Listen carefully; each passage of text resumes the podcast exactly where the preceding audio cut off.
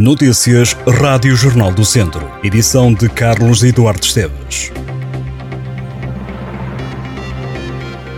Uma mulher com cerca de 90 anos teve que ser internada num lar para ficar a salvo da violência de que era alvo por parte da filha de 60 anos. O caso foi detectado pelas autoridades durante uma patrulha na Rua Direita, na cidade de Viseu.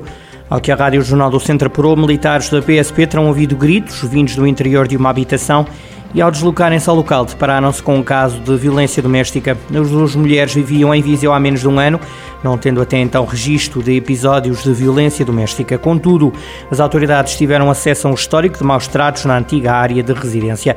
Além da situação de violência, a casa onde a idosa e a filha moravam não tinha condições de habitabilidade. Referiu esta mesma fonte, a agressora já foi referenciada pelas autoridades. Um homem de 41 anos foi detido pela PSP de Viseu por desobediência. O homem recusou-se a superar ao balão durante a madrugada.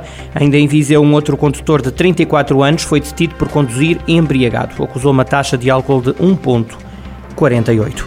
Estão internadas no Hospital de Viseu 13 pessoas infectadas com o novo coronavírus. Há 12 internados em enfermaria e estão doentes nos cuidados intensivos. Foram dadas duas altas e ficaram internadas três pessoas no Santo Eutónio com Covid-19 nas últimas horas. A unidade hospitalar voltou a não registrar óbitos associados à pandemia. O valor das casas no mercado habitacional disparou na região de Viseu, numa altura em que têm surgido aumentos nas taxas de juro e nas prestações dos empréstimos. Só a cidade de Viriato aumentou cerca de 37% no espaço de um ano, segundo os dados do Instituto Nacional de Estatística. De acordo com as estatísticas, os valores da habitação bancária e das habitações bateram novos recordes este ano. No caso da cidade de Viseu, o valor médio de avaliação, mais alto nos últimos 11 anos no mercado habitacional do Conselho Viziense, foi registado em maio 1.055 euros. Também, segundo o INE, o valor da avaliação dos apartamentos é superior ao das moradias. Entretanto, as taxas Euribor, referências nos empréstimos para a compra de casa, voltaram a subir. A taxa seis meses, a mais usada nos contratos de crédito à habitação, subiu para 1,193%. Todos os números para conhecer ao detalhe em jornaldocentro.pt.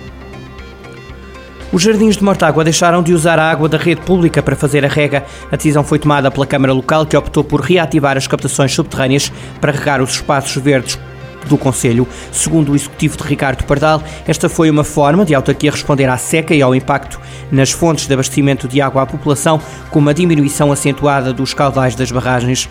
A Câmara de Mortágua lembrou também a população para poupar água, evitando o desperdício ou uso indevido, por forma a mitigar as consequências da seca. Nos últimos dias, algumas autarquias do distrito têm vindo a tornar públicas algumas medidas que visam contornar a seca, que se prolonga há alguns meses.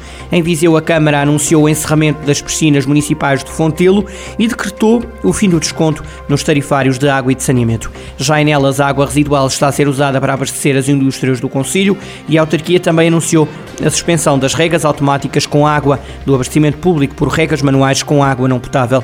E em Vozela, os bombeiros voluntários já transportaram mais de 2 milhões de litros de água para abastecer várias localidades do Conselho. A Câmara de Castro Daire volta a oferecer os livros de fichas e cadernos de atividades para os alunos do primeiro ciclo do Conselho. A medida que já tinha sido adotada no ano passado foi aprovada pelo Executivo. O município referiu que os livros de fichas e cadernos vão ser entregues aos alunos do primeiro, segundo, terceiro e quarto anos do ensino básico. Os livros de fichas e cadernos de atividades que serão coparticipados pela autarquia estão de acordo com os manuais escolares adotados pelo Agrupamento Escolas Local para o novo ano letivo que arranca em setembro. A Quinta da Cruz, em Viseu, vai ser o primeiro palco do espetáculo Gaivota.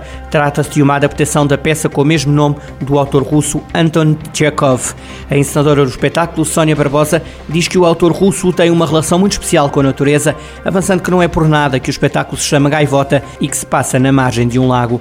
O espetáculo fará o público ficar diante da relação da arte com a vida, especificamente o teatro e a vida. Este é um projeto artístico que é financiado pelo Programa de Apoio Municipal aos Agentes Culturais, o Eixo Cultura.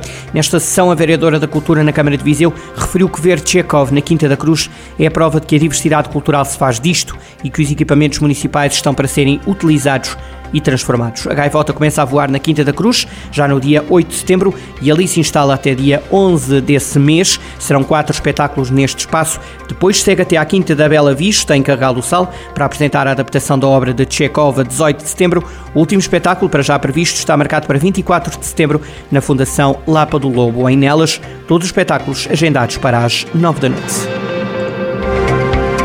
Estas e outras notícias em jornaldocentro.pt.